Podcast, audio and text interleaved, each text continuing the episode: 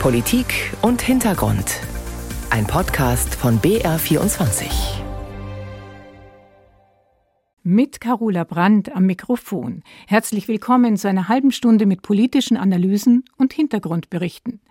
Wie wichtig Sicherheit ist, merkt man erst, wenn sie bedroht ist.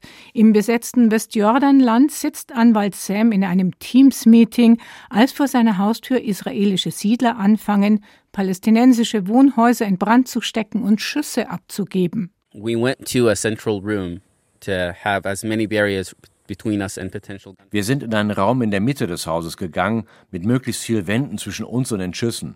Wir blieben dort 20, 30 Minuten hörten Gewehrschüsse, dann Steine, wie sie die Scheiben einwarfen. Sie schwärmten ums Haus herum und versuchten hereinzukommen. Sie versuchten es an der Eingangstür und später fand ich heraus, sie steckten eine kleine Couch an und versuchten das gesamte Haus anzustecken, während wir drinnen waren. Wie es Sam und seiner Familie ergangen ist, hören Sie gleich in einer eindrucksvollen Reportage. In Europa hat Sicherheit seit dem russischen Angriff auf die Ukraine eine ganz neue Bedeutung gewonnen. Wir sind ein viel zu kleines Land, um es mit all den großen Drachen aufnehmen zu können. Deshalb bin ich sehr froh, dass wir gemeinsame Sache mit den Großen machen. Das fühlt sich sicherer an. Das einst neutrale Schweden ist auf dem Weg in die NATO und der Mann auf der Straße in Stockholm findet das gut. Wie der NATO-Gipfel diese Woche einzuschätzen ist, dazu ein Kommentar am Ende dieser Sendung. Im Sudan ist seit drei Monaten nichts mehr sicher. Es herrscht Krieg. Der Sudan fühlt sich im Moment wie ein überkochender Topf oder eine Zeitbombe an. Das ganze Interview mit einer außergewöhnlichen Frau, die im umkämpften Khartoum bleibt, allen Widerständen zum Trotz, gleich hier in der Sendung. Der erbitterte Machtkampf im Sudan, er dauert jetzt genau drei Monate. In den ersten Tagen hatte der Konflikt die westliche Welt in Aufregung versetzt. Zu Tausenden waren Ausländer in Sicherheit gebracht worden, Allein die Bundeswehr flog 700 Menschen aus 40 Nationen aus. Unmittelbar danach ließ die internationale Aufmerksamkeit nach. Dabei geht das Blutvergießen zweier Generäle unvermindert weiter. Präsident und Vizepräsident des Sudan kämpfen mit ihren jeweiligen Truppen um die Macht im Land. Und wie es scheint, weitet sich der Konflikt aus. Nach Angaben der Vereinten Nationen wurde in der Provinz Westdarfur ein Massengrab entdeckt. Die fast 90 Opfer, unter ihnen Frauen und Kinder, gehören einer ethnischen Minderheit an. Der Sudan, er steht offenbar an der Schwelle zu einem großflächigen Bürgerkrieg. Wer kann, der flieht. Nach UN-Angaben sind es drei Millionen Sudanesen, die auf der Flucht sind, die meisten innerhalb des Landes. Die Familie von Iman Abdallah hat es nach Ägypten geschafft, sechs Tage mit dem Bus von Khartoum bis zur Grenze im Norden, bei sengender Hitze und ohne ausreichend Wasser. ARD-Korrespondentin Anne Almeling hat die Familie besucht. Kampfjets in der Luft, Scharfschützen auf den Dächern, Soldaten auf den Straßen, dem Krieg im Sudan konnten Iman und ihre Familie gerade noch entkommen. Ende April verließ die fünfköpfige Familie ihr Heimatland und floh ins benachbarte Ägypten. Mittlerweile leben Iman, ihr Mann und ihre drei Kinder in einer sparsam möblierten Wohnung in einem Vorort von Kairo. Hier sind sie in Sicherheit, doch der Krieg im Sudan lässt sie nicht los. Das dauert jetzt schon drei Monate und immer wieder gibt es neue Enttäuschungen. Jeden Morgen wachen wir voller Hoffnung auf und gehen am Abend mit großem Schmerz ins Bett, weil sich nichts ändert. Seit Mitte April bekämpfen sich die beiden mächtigsten Männer des Sudan, Abdel Fattah al-Burhan, der Oberbefehlshaber der Streitkräfte, und sein ehemaliger Stellvertreter Mohammed Hamdan Dagalu. Beide konkurrieren um die Macht, ohne Rücksicht auf die Bevölkerung. Auf der Suche nach Sicherheit waren Iman und ihre Familie sechs Tage lang mit dem Bus unterwegs, von der sudanesischen Hauptstadt Khartoum bis über die Grenze nach Ägypten, bei Temperaturen um die 40 Grad im Schatten. Schließlich erreichten sie Kairo. Iman und ihre Familie kennen die Stadt schon von früheren Aufenthalten, aber jetzt steht ihr Leben auf dem Kopf. Früher habe ich mich auf meine Arbeit konzentriert, mich um meine Familie und meine Kinder gekümmert. Aber plötzlich, wegen eines gewaltsamen Machtkampfes, finde ich mich als Flüchtling wieder, ohne Arbeit oder Einkommen. und ich kann nichts für meine Kinder tun oder irgendwelche Pläne für die Zukunft machen. Iman und ihre Familie gehören zu den wohlhabenden Sudanesen, also zu den wenigen, die sich die Flucht aus ihrem Heimatland überhaupt leisten konnten. Iman ist Zahnärztin, ihr Mann führte im Sudan sein eigenes Unternehmen. Mit dem Bargeld, das sie für Notfälle zurückgelegt hatten, verließ die Familie während eines Waffenstillstands Hals über Kopf das Land. Doch so gut wie alles, was ihnen lieb war, mussten sie zurücklassen, sogar Familienangehörige. Jeden Tag rufe ich meine Cousine an, um zu hören, wie es ihr geht. Sie ist noch im Sudan und lebt unter extrem schwierigen Bedingungen. Es gibt keinen Strom, kein Wasser und wir hören von Einbrüchen, Plünderungen, Vergewaltigungen. Meine Cousine hat auch Kinder, deshalb rufe ich sie regelmäßig an und frage, wie es ihr und den Menschen im Sudan jetzt geht. Seit Beginn des Krieges zwischen der Armee und der paramilitärischen Einheit RSF befinden sich nach Angaben der Vereinten Nationen mehr als drei Millionen Menschen auf der Flucht, die meisten von ihnen innerhalb des Landes. Wer es wie Iman und ihre Familie bis ins Ausland geschafft hat, sieht sich mit neuen Problemen konfrontiert. Weder Iman noch ihr Mann haben bislang Arbeit gefunden und die Kinder keine passende Schule. Hoffentlich gibt es eines Tages gute Nachrichten und wir können zurück in den Sudan, zu unserem normalen Leben. Das ist alles, was ich will, sagt Imans elfjährige Tochter Tala. Doch danach sieht es zurzeit nicht aus. Wegen der anhaltenden Kämpfe im Sudan erklärte UN-Generalsekretär Antonio Guterres Anfang Juli, das Land stehe an der Schwelle zu einem Bürgerkrieg. Das Haus von Iman und ihrer Familie in Khartoum wurde mehrfach geplündert. Selbst wenn sie zurückkehren könnten, wäre nichts mehr wie früher.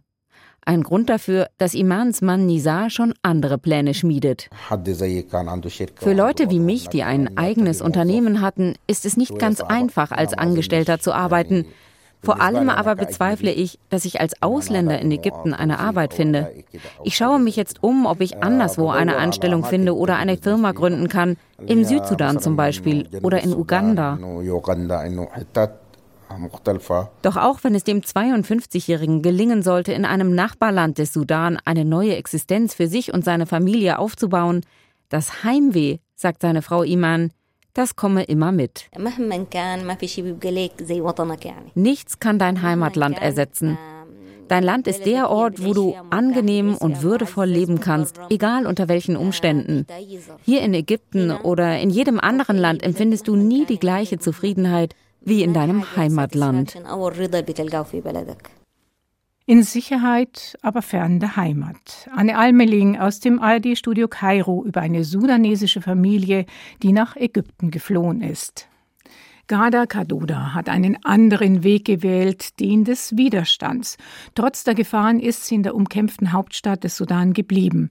Dabei hätte die international renommierte Softwareingenieurin und Informatikdozentin der Universität Khartoum Mittel und Wege gehabt, sich in Sicherheit zu bringen. Über einen Messenger-Dienst habe ich Kontakt zu Dr. Kadoda aufgenommen und sie war sofort zu einem Interview über die Lage im Sudan bereit. Ihre Antworten hat sie per Sprachnachricht geschickt und wir haben sie übersetzt. Zunächst möchte ich Ihnen für die Gelegenheit danken, meine Erfahrungen und Gedanken über den Krieg im Sudan mit Ihrem Publikum zu teilen. Als erstes will ich von ihr wissen, wie gefährlich ist es für Sie in Khartoum? Wir sind hier allen möglichen Gefahren ausgesetzt. Von verirrten Kugeln bis hin zum Beschuss aus Flugzeugen der sudanesischen Streitkräfte oder der von der RSF-Miliz abgefeuerten Flugabwehrraketen. Es gibt Hauseinbrüche durch RSF-Milizen oder kriminelle Banden, die unter dem Deckmantel von RSF operieren. Grundsätzlich sind RSF-Milizen die ersten bei Plünderungen, um wertvolle Gegenstände wie Geld, Gold und Autos zu erbeuten. Den Rest überlassen sie dann gewöhnlichen Kriminellen. Auch Garda Kadoda floh nach heftigen Angriffen aus ihrem Haus und sie muss sich vor mordenden Milizen verstecken. Khartoum ist jetzt wirklich ein gesetzloser Ort und die Milizen wiederholen das, was sie in Darfur in den letzten zwei Jahrzehnten in großem Umfang getan haben. Menschen töten oder vergewaltigen. Macht ihr das Angst? As a Sudanese, my biggest fear Als Sudanesin fürchte ich mich am meisten vor einem langwierigen Krieg, der schließlich zum Zerfall des Sudan in mehrere instabile Länder führt. Als Bewohnerin der belagerten Hauptstadt Khartoum fürchte ich den Tag, an dem es keine Lebensmittel mehr zu kaufen gibt. Und ich weiß, sollte ich krank werden, dann werde ich wahrscheinlich keine medizinische Versorgung bekommen. Im Großraum Khartoum sowie in den Regionen Kordofan und Darfur ist sexuelle Gewalt gegen Frauen und Mädchen weit verbreitet. An der Tagesordnung sind auch Entführungen, bei denen Frauen gezwungen werden, als unbezahlte Hausarbeiterinnen in den Haushalten von RSF-Soldaten zu dienen oder dort zum Sex gezwungen werden. Es gibt alarmierende Geschichten über den Verkauf einiger junger Mädchen, die anscheinend einem Sklavenhandel gleichkommen. Diese Geschichten machen mir natürlich Angst. Meine tägliche Angst ist, von den gnadenlosen RSF-Soldaten angegriffen zu werden. Es kann zu jeder Tageszeit passieren, deshalb muss ich die ganze Zeit auf der Hut sein. Ich frage Garda Kadoda, woher diese Brutalität kommt und ob sie glaubt, dass der Konflikt sich ausweitet. Schauen Sie sich nur die Tausende junger Männer an, die glauben, die Waffe in der Hand sei die beste Möglichkeit, den Lebensunterhalt zu verdienen. Derzeit gibt es leider viele Anzeichen dafür, dass dieser Krieg schlimmer wird, dass er hässlicher wird und sich ausweitet. Das Gefühl der Demütigung und die Wut über die schweren Verbrechen und Menschenrechtsverletzungen der RSF-Truppen wachsen. Noch besorgniserregender ist, dass auch die Muslimbruderschaft mitmischt, die vom Volk 2019 nach 30 Jahren von der Macht vertrieben wurde. Die Muslimbrüder betrachten diesen Krieg als ihre letzte Chance, wieder an die Macht zu kommen. Der Sudan fühlt sich im Moment wie ein überkochender Topf oder eine Zeitbombe an. Der Sudan, eine tickende Zeitbombe. Warum hat sie das Land nicht verlassen, will ich von Garda Kadoda wissen. Warum ist sie nicht nach Großbritannien geflohen, wo sie studiert hat? Nach Südafrika oder Barbados, wo sie Lehraufträge an Universitäten hatte? Ich möchte nicht weglaufen. Politisch bin ich lieber mitten im Geschehen, statt das von außen zu verfolgen. Ich möchte Teil des Widerstands sein in diesem offenbar existenziellen Krieg. Der Widerstand von Gada Kadoda ist ziviler Art. Schon vor dem blutigen Machtkampf der Generäle hat die Ingenieurin angefangen, im ländlichen Sudan Bildungsprojekte aufzubauen, zum Beispiel zur Nutzung von Solarenergie und zur Wasseraufbereitung. Sie hofft, diese Projekte mit internationaler Unterstützung wiederbeleben zu können. Auch jetzt, im aktuellen Konflikt, versucht sie ihr technisches Know-how zu nutzen, um Menschen das Überleben zu ermöglichen. Internationale Hilfe wäre dabei sehr willkommen, sagt die Universitätsdozentin, die derzeit ohne Einkommen von ihren Ersparnissen lebt. One of the important formations are these resistance committees. Ganz wichtig sind die Widerstandskomitees, die 2019 die Revolution anführten. Die Komitees spielen jetzt, wo alles zusammenbricht, eine große Rolle. Sie stellen Unterkunft und Nahrung zur Verfügung, richten provisorische Medizinstützpunkte ein und organisieren Mahnwachen zum Schutz der Nachbarschaft. Ihr Einfallsreichtum in dieser schwierigen Zeit ist beeindruckend und ihr Mut bemerkenswert. Es sind auch viele andere gesellschaftliche Basisorganisationen, die versuchen, das Leben der Menschen im Krieg erträglicher zu gestalten. Ein Beispiel ist eine Gruppe, die ich mitbegründet habe, die Sudanese Knowledge Society. Wir bildeten einen Krisenstab und initiierten mehrere Projekte. Eines davon besteht darin, Lehrmaterial zu geeigneten Technologielösungen bereitzustellen, beispielsweise zum Bau von Sandfiltern für sauberes Wasser oder zur Herstellung von Biogas aus Abfällen und die Menschen zu ermutigen, ihre eigenen Hausgärten anzulegen. Unmittelbar nach Ausbruch der Kämpfe im April haben fast alle Ausländer das Land verlassen. Ist sie enttäuscht und fürchtet, der Sudan werde von der internationalen Gemeinschaft im Stich gelassen? Ich denke, es liegt in der Verantwortung des sudanesischen Volkes, die Dinge umzukehren und jede Lösung sollte von innen kommen. Allerdings brauchen wir die Unterstützung von Nationen und Organisationen, um einen Ausweg aus diesem beklagenswerten Krieg zu finden und um in Zukunft unser zerstörtes und zerrissenes Land wieder aufzubauen. Was für eine Frau. Dr. Gada Kaduda war das über ihr Leben in der umkämpften sudanesischen Hauptstadt Khartoum. Kaduda ist eine mit internationalen Preisen ausgezeichnete Wissenschaftlerin und Autorin. 2016 wurde die 54-Jährige von der BBC auf die Liste der 100 Top-Frauen der Welt gewählt. Und für das Kinderhilfswerk UNICEF zählt Kaduda zu den Nine to Watch, eine Liste innovativer Menschen, die man kennen sollte. Wird die Demokratie in Israel abgewickelt? Genau das befürchten Zehntausende Israelis, die diese Woche einmal mehr gegen Pläne der Regierung auf die Straße gingen. Noch im Juli soll ein Gesetzentwurf verabschiedet werden, der den Einfluss des höchsten Gerichts beschneidet. Die Regierung Netanyahu treibt damit einen umfangreichen Umbau der israelischen Justiz voran. Kritiker sehen die Gewaltenteilung und damit die Demokratie in Gefahr. Doch das ist nicht alles. Die Ultrarechten in der Regierung wollen auch den Bau von Siedlungen im palästinensischen Westjordanland vorantreiben. Dort, wo die Stimmung aufgeheizt ist, die Nerven jetzt schon blank liegen und wo es immer wieder zu blutigen Anschlägen und Zusammenstößen kommt so wie Ende Juni, als nach einem Attentat aufgebrachte Siedler eine palästinensische Kleinstadt nördlich von Ramallah überfielen. Dort hatte sich gerade der Anwalt Sam mit seiner Familie niedergelassen. Der US-Amerikaner mit palästinensischen Wurzeln wollte seinen Kindern Kultur und Sprache seiner Vorfahren nahebringen. Bei dem Angriff der Siedler wurde sein Haus angesteckt. Mein Kollege Clemens Fehrenkotte hat Sam getroffen. Ja.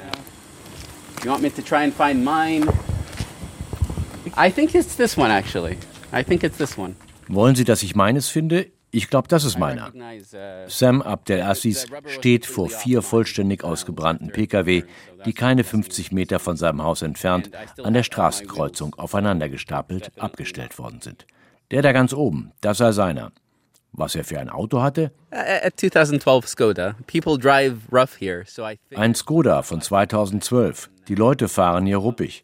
Also dachte ich, lieber nicht was Nettes kaufen, das keine Beule bekommen kann.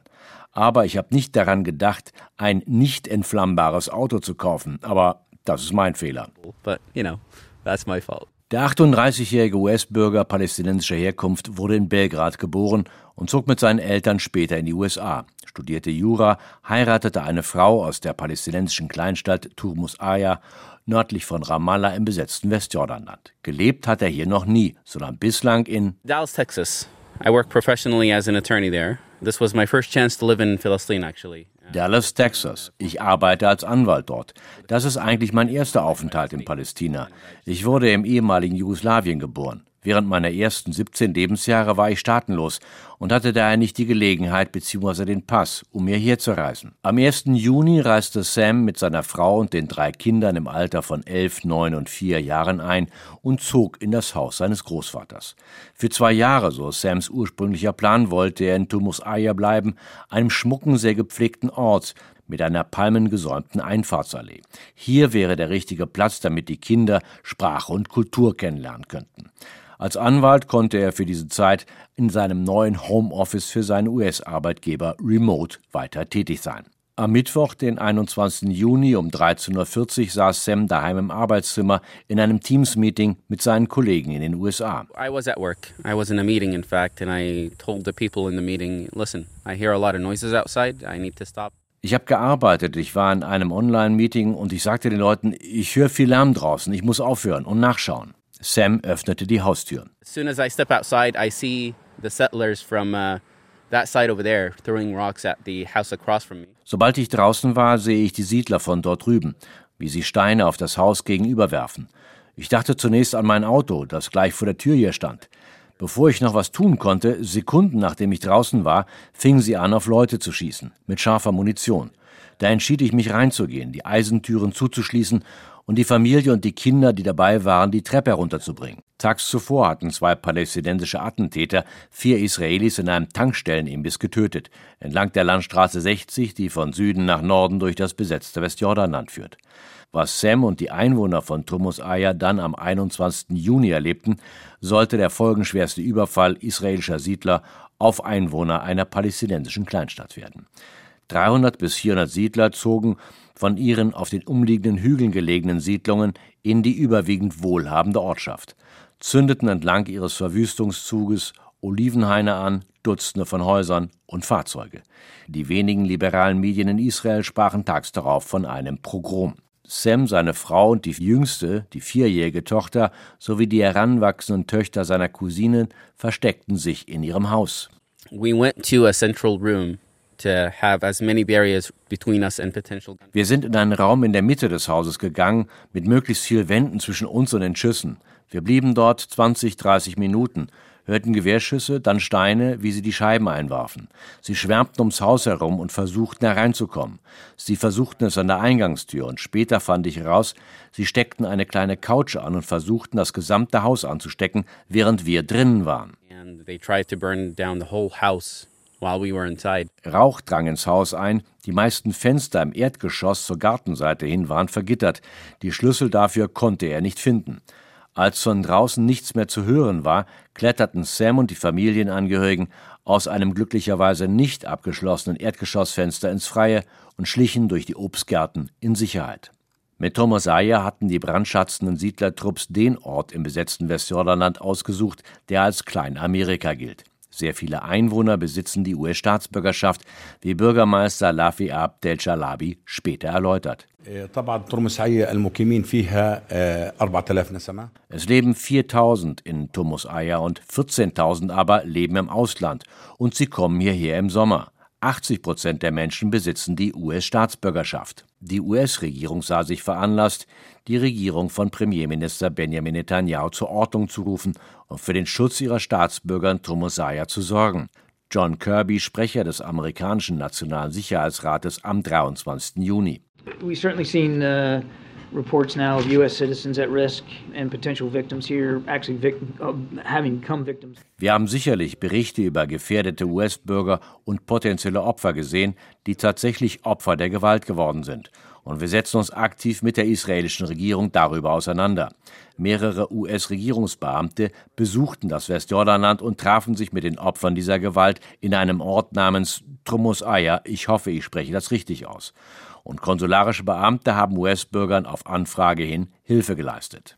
Der Sprecher der israelischen Streitkräfte, Daniel Hagari, räumte am selben Tag der Kritik aus Washington ein, zu spät auf die massive Siedlergewalt reagiert zu haben. Diesmal haben wir versagt, so der Armeesprecher wörtlich. I was surprised that this would happen in broad daylight by 400 people. And remember, Palestinians ich war überrascht, sagt Sam, dass das am helllichten Tag geschehen würde, mit 400 Leuten.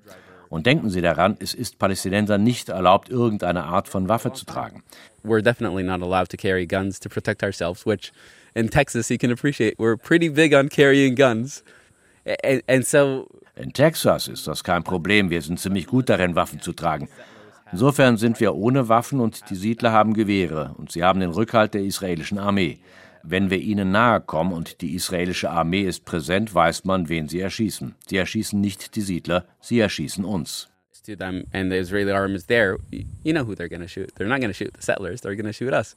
Eine Reportage von ARD-Korrespondent Clemens Fehrenkotte. Dazu ein Programmtipp.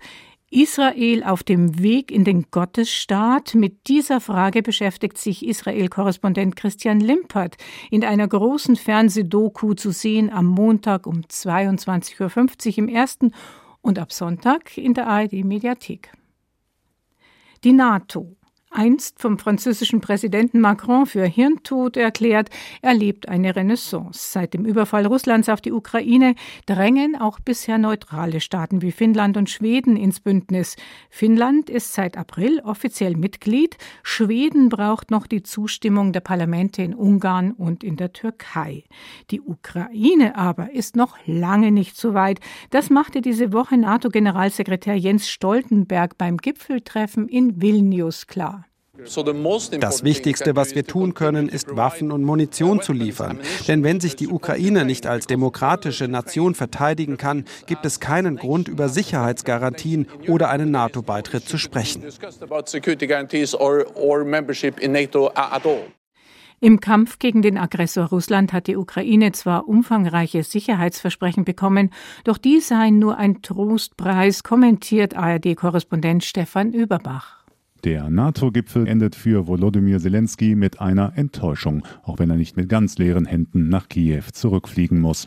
Allerdings dürften die versprochenen neuen Rüstungslieferungen, selbst wenn sie, wie im Falle Deutschlands, durchaus nennenswert sind, genauso wie die Gründung eines NATO-Ukraine-Rats zur Aufwertung der politischen Beziehungen, für ihn höchstens ein Trostpreis sein. Denn was für Zelensky entscheidend ist, der so sehnlich erhofften konkreten Beitrittsperspektive ist sein Land in Vilnius kaum einen Schritt näher gekommen, obwohl NATO-Generalsekretär Stoltenberg das Gegenteil behauptet. Zwar ist die Mehrheit der Bündnispartner dafür, der Ukraine einen Fahrplan für den weiteren Weg zur Mitgliedschaft anzubieten. Die Osteuropäer, die Balten, inzwischen sogar Frankreich. Weil aber vor allem die USA und Deutschland auf der Bremse stehen, aus Sorge vor einem Automatismus, vor einer unkontrollierbaren Eskalation, die das westliche Verteidigungsbündnis im schlimmsten Fall zur Kriegspartei machen würde, konnte sich der Gipfel nur zu der unverbindlichen Formulierung durchringen, dass die Zukunft der Ukraine in der NATO liegt, wann auch immer das sein wird wird,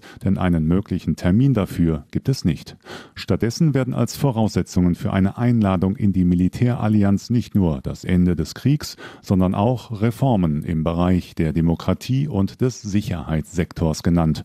Sieht die NATO bei der ukrainischen Armee, die sich seit mittlerweile 500 Tagen gegen brutalste Angriffe aus Russland zur Wehr setzt, tatsächlich Nachholbedarf, obwohl sie die Truppen trainiert und mit modernsten Waffen aufrüstet? Und wenn das so ist, warum wird dann gleichzeitig bei der Ukraine auf das sonst übliche Heranführungsprogramm für Beitrittskandidaten großzügig verzichtet, das doch gerade die Annäherung an westliche Standards zum Ziel hat? Das passt alles nicht zusammen. Ja, es stimmt, natürlich hat der Gipfel auch greifbare Fortschritte gebracht. Die Aufnahme Schwedens ist nur noch Formsache, höhere Rüstungsausgaben sind vereinbart, die neuen militärischen Abwehrpläne werden die Abschreckungs- und Verteidigungsfähigkeiten der Allianz stärken. Was aber statt dieser vergleichsweise kleinteiligen Beschlüsse hängen bleiben wird, ist etwas ganz anderes, nämlich, dass die NATO der Ukraine kein festes Beitrittsangebot machen will, weil sich die Alliierten nicht darauf einigen können dass Sicherheitszusagen für das angegriffene Land den sieben großen Industrienationen überlassen werden, dass es dem mächtigsten Militärbündnis der Welt nicht nur an Geschlossenheit mangelt, sondern ganz offensichtlich auch an Entschlossenheit. Ein starkes Signal in Richtung Moskau, wie es eigentlich angekündigt war, sieht anders aus. ARD-Korrespondent Stefan Überbach kommentierte den NATO-Gipfel in Vilnius. Politik und Hintergrund geht zu Ende. Am Mikrofon verabschiedet sich Carola Brandt.